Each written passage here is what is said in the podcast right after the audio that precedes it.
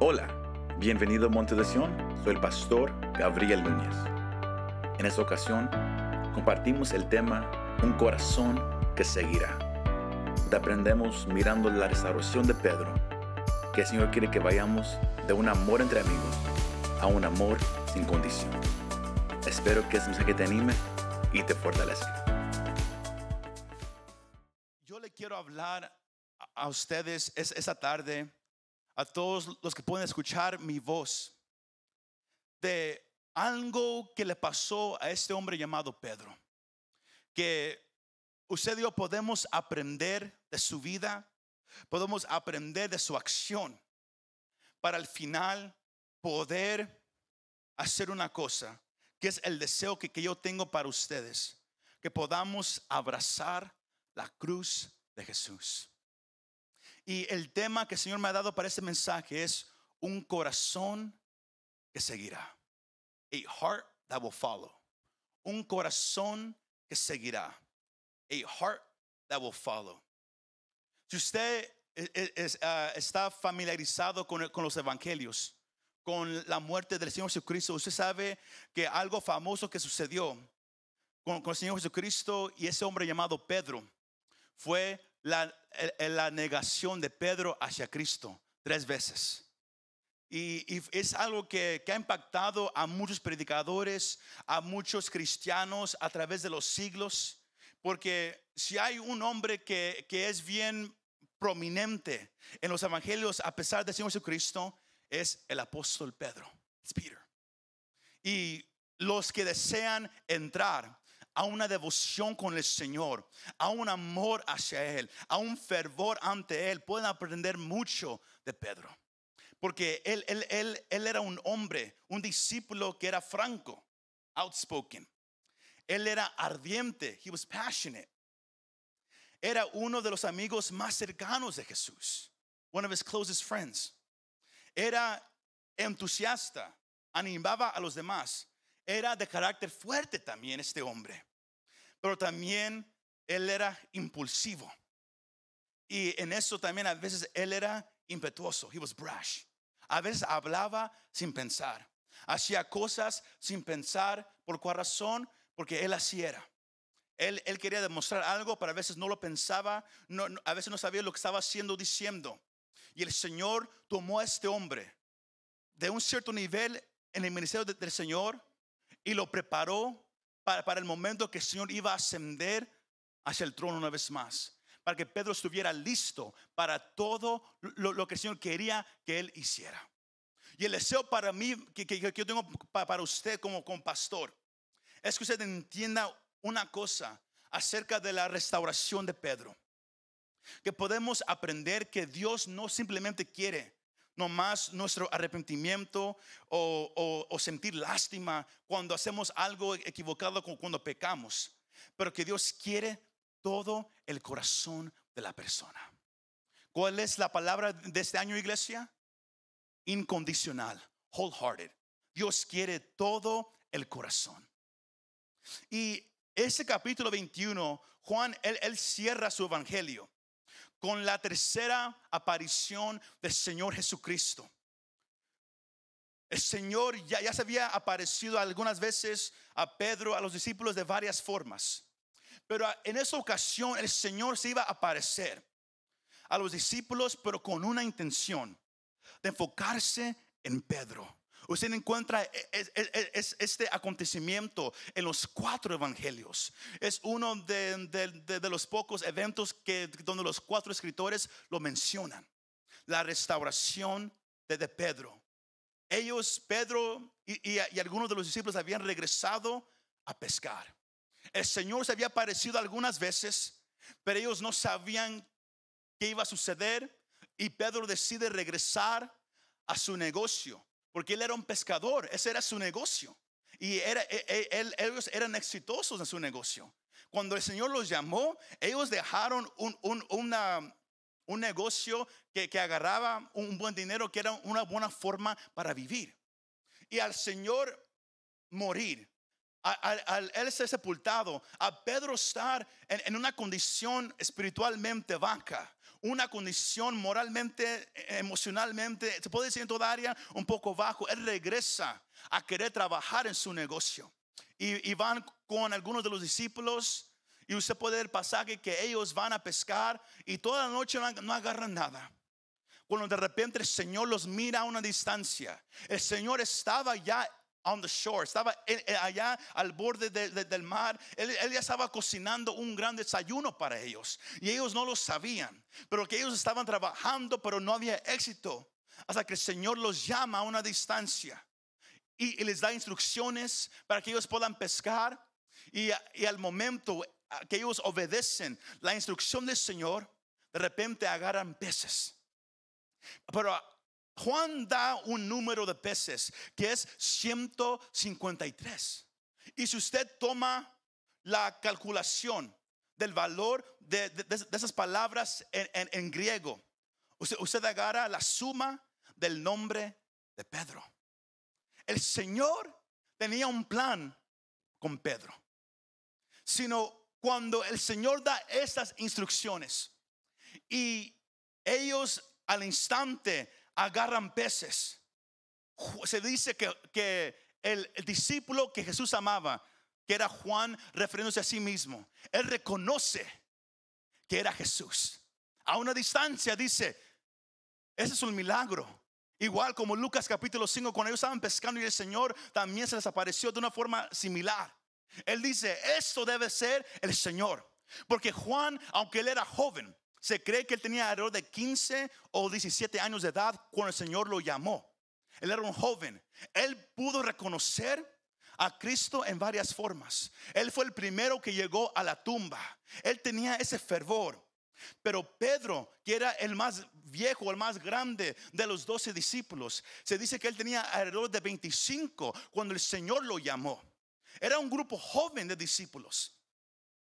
Él fue el segundo que llegó a la tumba, pero el primero que entró.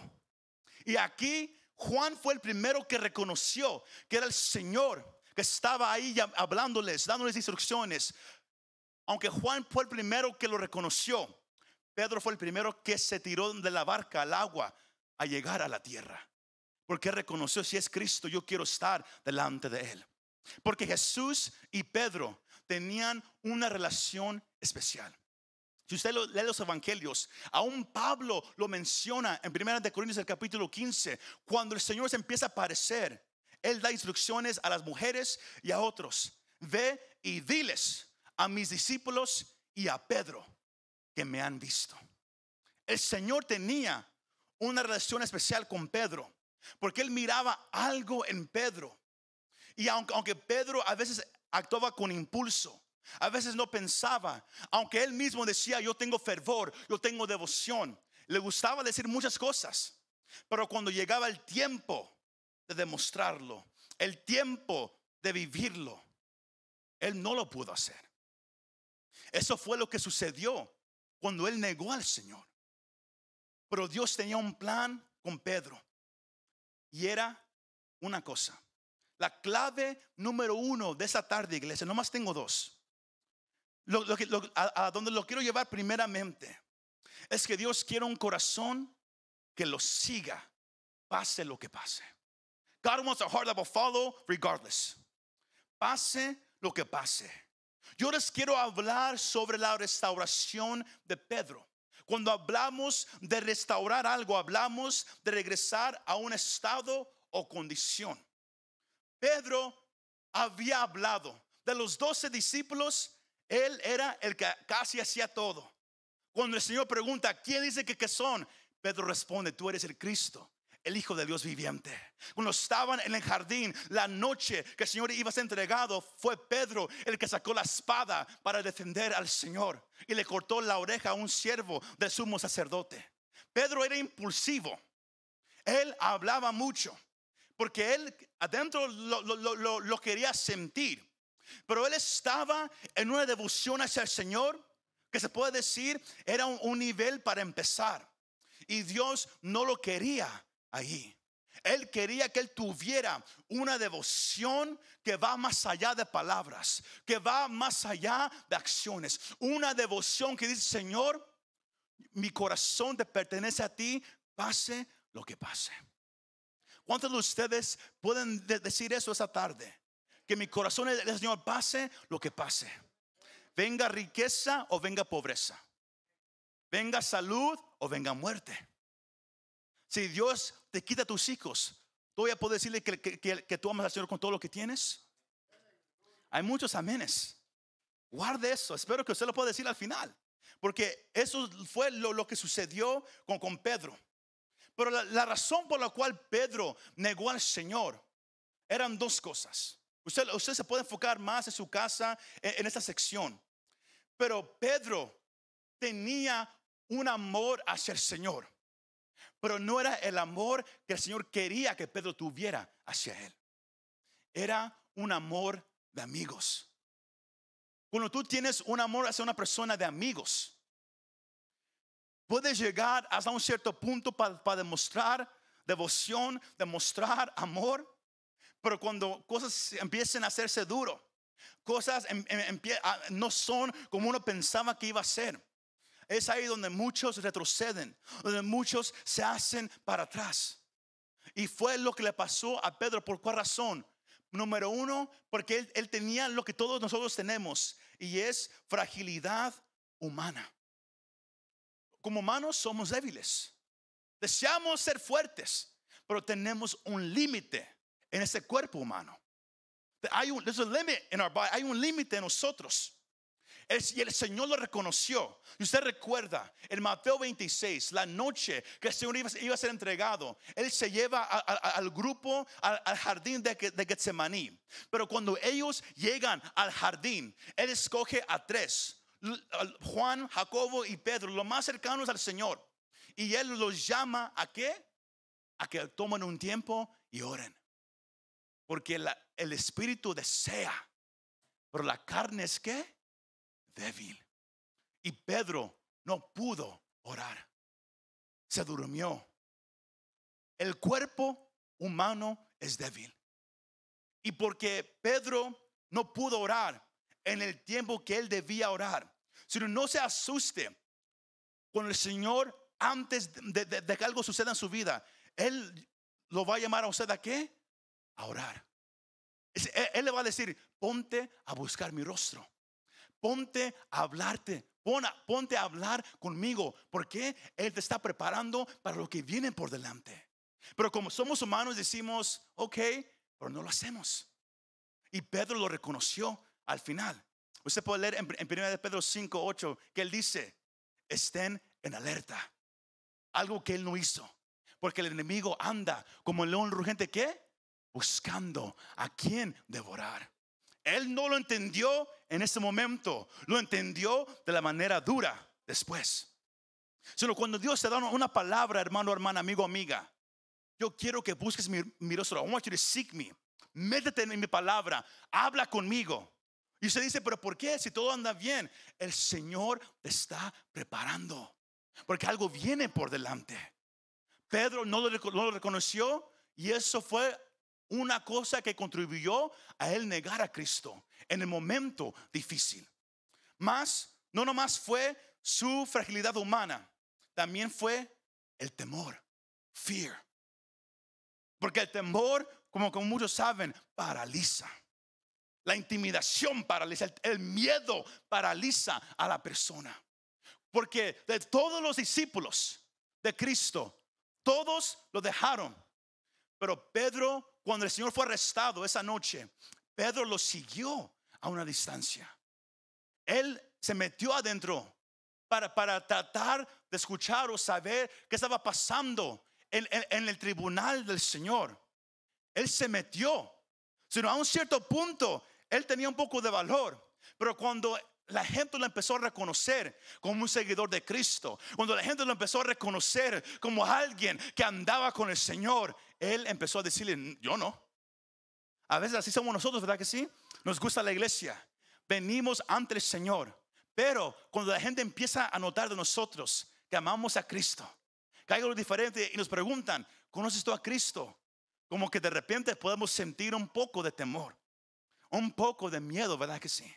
Se siente, porque somos humanos.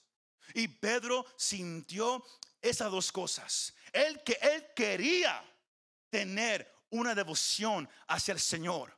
Pero él no entendía lo que el Señor dijo en Juan capítulos 13 al 17. Cuando el Señor en su último discurso con los discípulos, Él les dice, recuerden, el mundo a mí me odia. Y si a mí me odia, a ustedes también los van a odiar. Él había escuchado, pero él no sabía cómo se iba a sentir hasta que lo experimentó. Todos aquí podemos decir, Señor, yo te seguiré hasta el día que yo muera. Porque, porque sentimos eso nosotros. Pedro sentía lo mismo. Pero el Señor sabía, ah, yo, yo, voy a regresar. La vida se va a hacer más difícil para ti. Si, crees que fue difícil es, seguirme con yo, con, el que yo esté contigo ahorita en la tierra, imagínate cuando yo, yo ya no esté. Y ahora están nomás ustedes plantando iglesias, predicando el evangelio, emperadores, reinos, ciudades, enojándose porque ustedes están predicando mi evangelio. El Señor sabía que Pedro no estaba listo. Y el Señor quiere tomar el amor que usted siente ahorita por el Señor esta tarde. Y Él lo quiere estirar a una devoción sincera hacia Él. Una devoción apasionada hacia Él, hermano y hermana. ¿Cuántos dicen amén? El mundo odiaba a Jesús, hermano. Y Pedro descubrió que Él no estaba listo para enfrentar el ridículo, para enfrentar la persecución que Jesús estaba sufriendo. Por eso negó a Cristo, porque no estaba listo. He wasn't ready. No estaba. Si usted se encuentra escondiendo su fe en Cristo en esos días, si usted se encuentra como que, que, que usted casi no le gusta hablar de Jesús, compartir de Él, usted todavía no está listo para lo que viene por delante. Porque un amor sincero no se esconde, se demuestra. Todos aquí, aquí podemos hacer muchas cosas, pero en la casa se, muestra esa pasión. En el trabajo se muestra la pasión. En la calle se muestra. Podemos hablar mucho aquí. Todos podemos brincar, danzar, hacer mucho aquí. Porque aquí es un lugar seguro. Porque todos aquí llegamos y todos aquí amamos al Señor. Pero allá afuera estamos escondiendo, estamos viviendo encubiertos, ahí es donde se nota que todavía no hemos llegado a la devoción que Dios quiere que tengamos. Voltee al que esté más cerca y dígale, mm, está hablando de ti.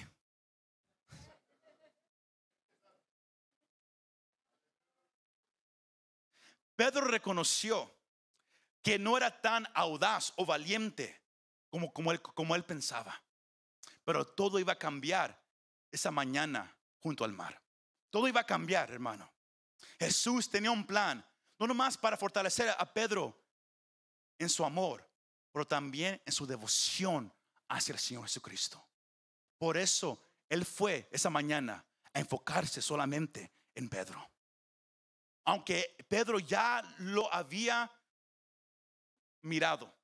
Primera de Corintios 15, 5 deja saber que el Señor y Pedro tuvieron una junta en privado. ¿Sabía usted de eso? Cuando, cuando el Señor se empezó a aparecer a los discípulos, a la multitud, hubo una vez donde, el Señor y Pedro se, se, enfrentaron solos. No sabemos qué pasó en, esa junta, pero él ya había hablado con Pedro. Algo interesante, ¿verdad que sí? El Señor tenía un plan para Pedro porque el Señor ah, le había dicho a Pedro, sobre esta roca yo edificaré mi iglesia y las puertas del infierno no prevalecerán contra ella. Él tenía un plan para Pedro. Si tú notas que estás en batallas, que estás en dificultades, debes de, sonreír. No enojarte, no estar amargo o amarga, porque el Señor tiene un plan para tu vida. Él trata con aquellos que Él ama, iglesia.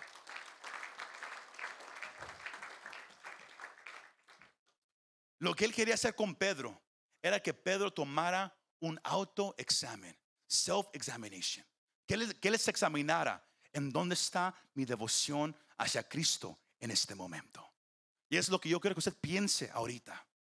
Porque cuando, cuando ellos ya comen, el Señor se enfoca en Pedro. Pero si nota, cuando el Señor habla con Pedro, que es algo para los que les gusta estudiar la Biblia, ¿qué notan en, este pasaje? Síganme su vista. En Juan, el capítulo 21, y, usted puede mirar en el versículo 15. Cuando acabaron de desayunar, Jesús, dijo a Simón Pedro, ¿cómo se refirió el Señor a Pedro? Simón, su nombre antiguo, porque la palabra Pedro significa roca firme. Y Pedro no estaba firme ahorita en su relación con Dios, sino el Señor se refiere con él como hijo de Jonás, como Simón, hijo de Juan. Simón, su nombre antes de que el Señor le diera un nombre nuevo. Porque Pedro no estaba donde él debería de estar. Y el Señor lo reconocía. Y él, y él dice, Simón, ¿me amas más que estos? El Señor se estaba refiriendo ahí a los demás discípulos y también a su, al trabajo de Pedro como pescador. Porque Pedro fue el que les dijo a, los demás discípulos, vamos a pescar, vamos a regresar. Y el Señor le, pregunta primeramente, porque recuerde, Él quiere restaurar a Pedro. Él quiere regresarlo a una condición de amor, de fervor. Y Él dice, número uno, me amas más que estos. Porque tú fuiste el que dijo, Señor, si todos se dejan, yo nunca te dejaré. ¿Se recuerda eso? Pedro lo dijo. Y el Señor le dice, todavía me amas más que estos. Más que Juan, más que Andrés, más que los demás discípulos, más que tu trabajo. ¿Me amas todavía más que estos? ¿Y cómo responde Pedro? ¿Te amo? ¿Qué dice? Señor, tú sabes que, que te quiero. No dijo que te amo, que te quiero. Esposos, ¿cuántos de ustedes le dicen a su esposa, te amo? Ah, qué triste otra vez, todavía no hemos aprendido. ¿Cuántos le dicen a su esposa, te quiero? Tampoco. Ah, ni amor ni quiero. Hermano, prepárense el próximo mes. Ahora sí vamos a entrar a lo que es el matrimonio. Pero el Señor dice, ¿me amas? Y la palabra ahí, todos ya, ya la conocen, es la forma de agape. El Señor se refiere a un amor sin condiciones. A un amor que me va a buscar, no importa si hay frío o caliente, si te sientes bien o te sientes mal, si todo va bien o todo va mal, tú me buscarás. Pedro le responde, tú sabes que te quiero. El amor es fileo, un amor entre amigos. Si el Señor a usted le preguntara esa tarde, hermano, hermana, use su nombre, imagínese que el Señor a usted le está hablando, ¿me, amas? ¿Cómo usted respondería? ¿Te amo o nomás te quiero? Piénselo, no, no responda aquí, ¿te amo o nomás te quiero? Porque el amor que el Señor busca es un amor sin condiciones, un amor incondicional. Pedro respondió, tú sabes que te amo como un amigo. ¿Cuántos de ustedes cuando tenían novio o novia, o, los solteros decían, cuando ustedes han tratado de buscar, eh, dice, ¿sabes qué? Esta muchacha como me gusta, I like this girl. Y usted va para invitarla a una cita, invite her date. Y dice, ¿sabes qué? Me, me gustas, pero nomás te quiero como un amigo breaks your heart. Duele el corazón, ¿verdad que sí? ¿A cuántos de ustedes le, le, ha pasado eso en su vida? Wow, aquí hay puros galanes. A nadie le ha pasado eso. Es muy diferente, ¿verdad que sí? Usted, usted, usted quiere a una persona y ah, tú más eres mi amigo, just my friend, eres mi amigo. Muchos así miran al Señor hoy en día. Vienen aquí, les gusta escuchar, les gusta cantar, pueden brincar, pueden hincarse, pueden traer su Biblia, pueden tomar notas, les gusta el Señor como amigo. Pero cuando el Señor los llama a tiempos difíciles, los llama a hacer cosas que, uno no quiere hacer, ahí es donde se nota qué clase de amor usted tiene. Si es un amor de amigos, un amor sincero, sin condiciones. Y Pedro responde, tú sabes que te amo como un amigo. Y luego el, eh, Señor le, dice, está bien, mas yo te digo, apacienta mis corderos. El Señor estaba preparando a Pedro y él dice, apacienta mis corderos. Como pastor, la gente que el Señor trae a la iglesia, los miembros, no nomás los que llegan, los miembros, son los corderos del Señor, que el Señor le da a un pastor para apacentar, que es darles de comer. Cuídalo. El trabajo mío a ustedes es darles de comer la palabra del Señor.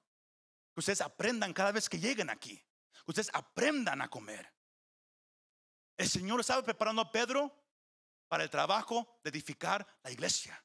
Recuerde, la iglesia no existía todavía. La gente estaba escuchando el Evangelio, pero la iglesia todavía no existía. Y Pedro iba a ser el que iba a iniciar la iglesia. Usted lo mira en Hechos capítulo 2, el gran sermón que él dio. Ahí fue el comienzo de la iglesia. Pero el Señor dijo, tú tienes que aprender a darle de comer a mis corderos. Y luego usted lee que otra vez Él le dice, Simón, me amas. Y otra vez Pedro responde, tú sabes que te quiero. Señor, tú sabes que eres mi amigo. No era lo que el Señor quería de Pedro todavía. Pero Pedro era lo, único que, él sentía. ¿Por, ¿Por cuál razón? Yo creo, y muchos también creen algo similar, que el Señor estaba estirando el amor de Pedro. De un amor fileo a un amor agape. Porque el Señor es paciente con nosotros. Él va a ser, paciente, pero él, él, va a permitir que cosas sucedan en tu vida para que, para que estire que haga ancho el amor que has tenido para el Señor. Por eso hay muchos que, que, tenían como un amor de amigo hacia el Señor, pero de repente el Señor permite problemas en tu vida, situaciones difíciles que te, que te están forzando a que te acerques como nunca te has acercado. ¿Por qué? Porque el Señor quiere que lo ames, pero sin condiciones, que sea un amor generoso, un amor sin causa, un amor altruista. Para los que hablan inglés, unselfish, que está dispuesto a dar todo. No va a guardar nada. Señor, yo rindo todo. ¿Cuántos de ustedes han hecho? Yo, sé que, que, todos se, lo han cantado al Señor, porque a veces que, hay cantos que dicen, Señor, a ti me rindo, Señor, yo te rindo todo, te deseo más que la vida. Podemos todos decir muchas cosas así. Pero el momento que el Señor nos llama a expresarlo, a demostrarlo, todo cambia. Sino cuando estás en algo difícil, no te desanimes. El Señor te está estirando. Tú que estabas apartado, lejos, ¿por qué? Mira el tiempo. Mira lo que está pasando ahorita en el ambiente. El Señor está más cerca que ayer, iglesia. Pero el Señor viene por, una novia sin mancha, por una, una, novia, no, no que dice, ¿sabes qué, mi amor? Te quiero como un amigo. Mejor aquí quedamos. No, Él quiere una novia enamorada de Él, apasionada por Él. Espero que nadie aquí se casó nomás por casarse, nomás porque no quería estar solo ya en su vida. Uno se casa por qué? Por amor. Y a veces que es amor la emoción se va. Es normal, se va. Por eso el amor es una acción, no es una emoción. El amor agape, el amor que el Señor le dice a Pedro que él tiene que tener, no es un amor que, que, que, es así, dependiendo el día o dependiendo lo, lo, que uno comió ese día. No, es un amor sin condiciones, sin reserva, que da todo. Lo da todo todos los días. ¿Por qué? Porque decide dar todo. Usted decide darle todo a Dios sin importar cómo se siente. El mundo hoy te dice hoy en día, tú haz lo que tú sientes, do what you feel. Haz, actúa como tú sientes. El Señor dice, no, no, el amor que yo quiero es un amor sin condiciones, sin reserva, más que emoción. Es un amor que decide demostrar todos los días.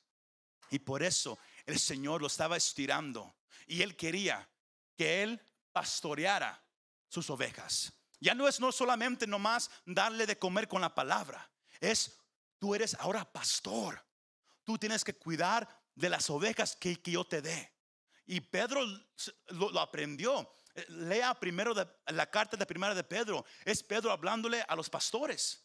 Lo, que es ser un pastor, lo que es cuidar el rebaño, lo, que es proteger a la iglesia de falsos profetas, de gente con malas intenciones de, ayudar a la gente que entra a ofrecerle a Dios de una manera cuando Dios dice, no, no, dile, corrígelo, corrígela. Y muchos no les gusta. ¿Por qué? Porque dicen que aman a Dios, pero el amor no es como, lo que Dios anhela todavía. Dios corrige todavía, iglesia. Y para eso es el pastor. Y Pedro primero, para poder hacer eso, él tenía que amar a Dios sin reserva. Él lo tenía que amar con todo lo, lo que él tenía. No solo predicar, sino es cuidar las ovejas, recogerlas, atenderlas, guiarlas. Es el trabajo de un pastor. No es hacer todo para usted, es guiarlo. Que usted aprenda a buscar al Señor por, usted mismo. Y luego el Señor hace por la tercera vez. Él le pregunta, el versículo 17, Jesús le digo por tercera vez, Simón, hijo de Juan, ahora escuche cómo Jesús se refiere a él. ¿Qué dice? ¿Me amas? No, ahí andas. ¿Me quieres? Escuche la palabra que ahora usa el Señor. Por eso, cuando usted lea la Biblia, ponga atención a cada palabra, cada renglón. Los primeros son dos, me amas. Ahora de repente dice, ¿me quieres? Porque era como, como Pedro estaba respondiendo, ¿me quieres? Y Pedro se entristeció. ¿Por cuál razón? Porque era la tercera vez que el Señor le hizo la pregunta. Y Pedro recordó que por tres veces él negó al Señor. El Señor estaba restaurando cada vez que Pedro negó al Señor. Tres veces lo negó, tres veces el Señor le hizo la pregunta. ¿Me amas? ¿Me amas? ¿Me quieres?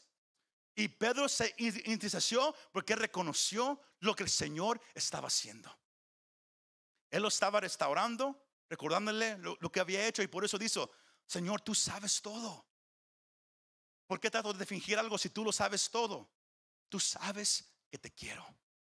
Y por eso el Señor dice, apacienta mis ovejas, apaciéntalas.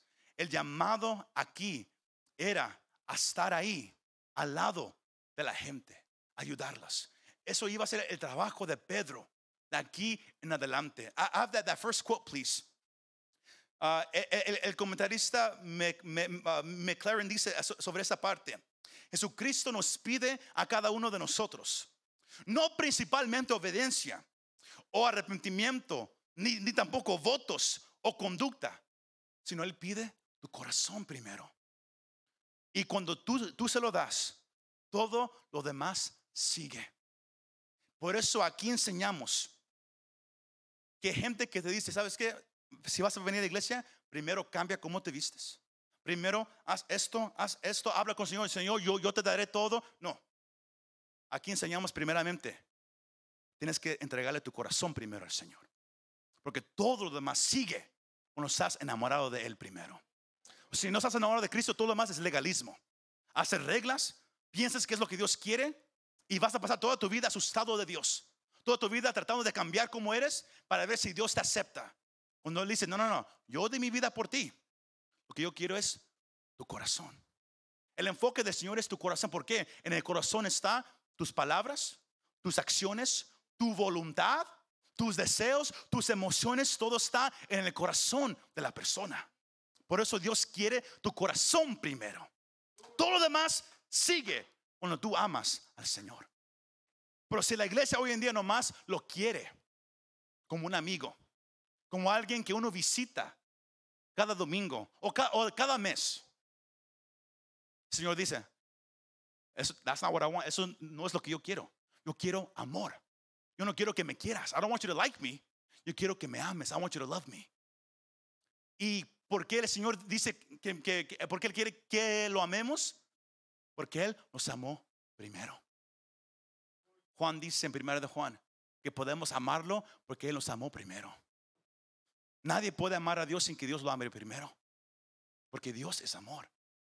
Y Pedro entendió lo que el Señor estaba haciendo. El Señor lo restauró enfrente de los demás. porque el Señor quería que todos miraran que el Señor tenía un plan especial para este hombre. Para cerrar, la segunda clave, la última clave de, esa tarde es, Pedro huyó de la cruz la primera vez. Él negó a Cristo en la noche que él iba a ser entregado. Pero la segunda vez la iba a abrazar. La primera vez negó a Cristo, tenía miedo. Él, no entendía lo, que se requiere en seguir a Cristo. Pero de- desde ese punto en adelante, él ahora iba a entender lo que se requiere buscar a Cristo. Y debes de correr, debes de esconderse. Él iba a abrazar esa cruz. La iba a abrazar. ¿Cuántos dicen amén? Jesús le recuerda a Pedro el precio de seguir a Cristo. ¿Cuántos saben que hay un precio para seguir a Cristo? El Señor lo, lo dice Mateo en Lucas. El que no me ame más que padre, madre, hijo o hija, esposo o esposa. El, el- el que no me ame más que su trabajo, más que todo ese mundo, no es digno de mí. Hay un precio para seguir a Cristo. Pero ¿qué es? ¿Que, que, que tú dejes tu matrimonio? ¿Que, ¿Que dejes a tus hijos? No, no, no, no. Es la prioridad. Que el Señor es tu prioridad número uno. Y cuando es el número uno, tu matrimonio va, se va a fortalecer. Tus hijos van a, a- a be- beneficiar de, de tu relación con el Señor. Pero todo comienza con una prioridad. Y él estaba diciendo a Pedro, escuche esos últimos dos versículos, 18. En verdad te digo, y cuando eras más joven, te vestías y andabas como querías. Eras más joven, no tenías tantas responsabilidades, hacías lo que querías hacer. Pero escuche, el Señor le dio una profecía a Pedro. Pero cuando seas viejo, extenderás tus manos y, y andarás y te llevarán por donde no quieras. Él le dijo, cuando eras joven era una vida diferente, pero de aquí en adelante, tu vida eh, por seguirme tiene un precio. Tus manos serán extendidas. ¿Qué es eso? Una referencia que él iba a morir crucificado. Él iba a morir crucificado, igual que el Señor. Y pero no para ahí.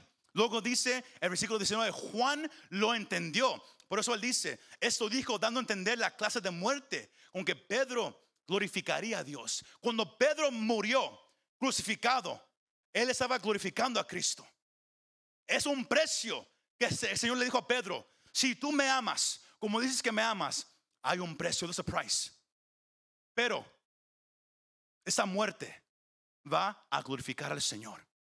¿Y qué dice el Señor después? ¿Qué le dice el precio? Sígueme. Le hizo la invitación.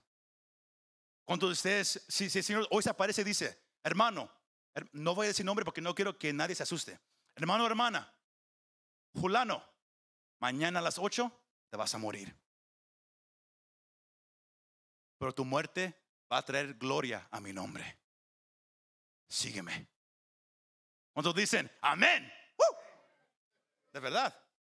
Oh, eso sí me, me, me sacó de sorpresa ahí. Porque Pedro tuvo, tuvo que tomar una decisión ahí.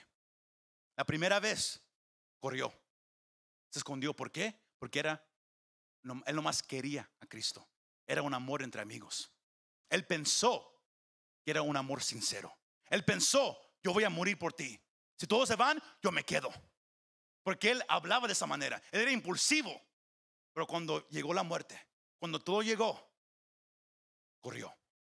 Hace unos años atrás, se cerraron todas las iglesias. No canten. Nadie cantó. No vayan a la iglesia. Te puedes contagiar y morir. Nadie fue a la iglesia. Todos los que decían, yo amo a Cristo, aunque me muera. Todos se quedaron en la casa. Amor de amigos. El Señor lo trajo a la luz.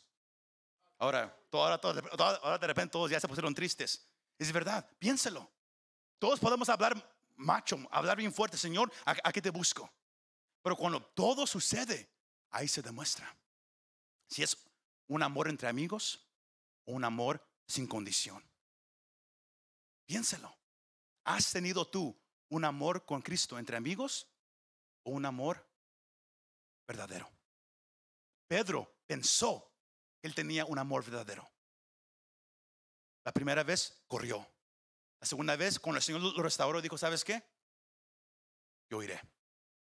Y si me muero, me muero. Y él lo entendió. That, that, that, that last quote, please. El comentarista Adam Clark dijo esto. Los, los escritores antiguos afirman que unos 30, 34 años después de, de, de esto que pasó, 34 años después, Pedro fue crucificado. y que se consideraba tan glorioso morir por Cristo, que rogó ser crucificado con la cabeza hacia abajo, porque no se consideró digno morir en la misma postura que lo hizo su Señor. Él entendió. Lea el libro de Hechos, cómo Pedro habla, cómo Pedro predica el día de Pentecostés. Él llegó a un punto donde él amó al Señor. Hechos, el, capítulo 12 ah, y 13, usted nota que, que, el rey quería matar a Pedro. Y la noche que Pedro ah, iba a ser asesinado, él estaba dormido en la cárcel. Porque él reconocía, el Señor me dio una profecía, que yo iba a ser viejo cuando iba a morir y que mi muerte lo iba a glorificar. Él reconoció lo que el Señor le dijo esa mañana y su vida cambió para siempre hasta el día que él murió. Se dice que él y su, y su esposa murieron juntos, crucificados, porque su esposa también fue y predicó el Evangelio con él, hasta el punto de la muerte. Yo te vengo a decir para cerrar aquí esa, tarde, todos podemos hablar lo que suena poderoso, lo, lo, que suena hermoso. Podemos llorar aquí, podemos hacer tantas cosas. Pero el amor no nomás se dice, se demuestra en los tiempos difíciles. Hay notas si es un amor entre amigos o un amor sin condición. Muchas gracias por escuchar este mensaje. Si te gustó este mensaje, compártelo con tus amigos y familiares. Para saber más de nuestro ministerio, visítanos montedesion.com o también puedes bajar nuestra app para el teléfono. Que Dios te bendiga y nos vemos la próxima vez.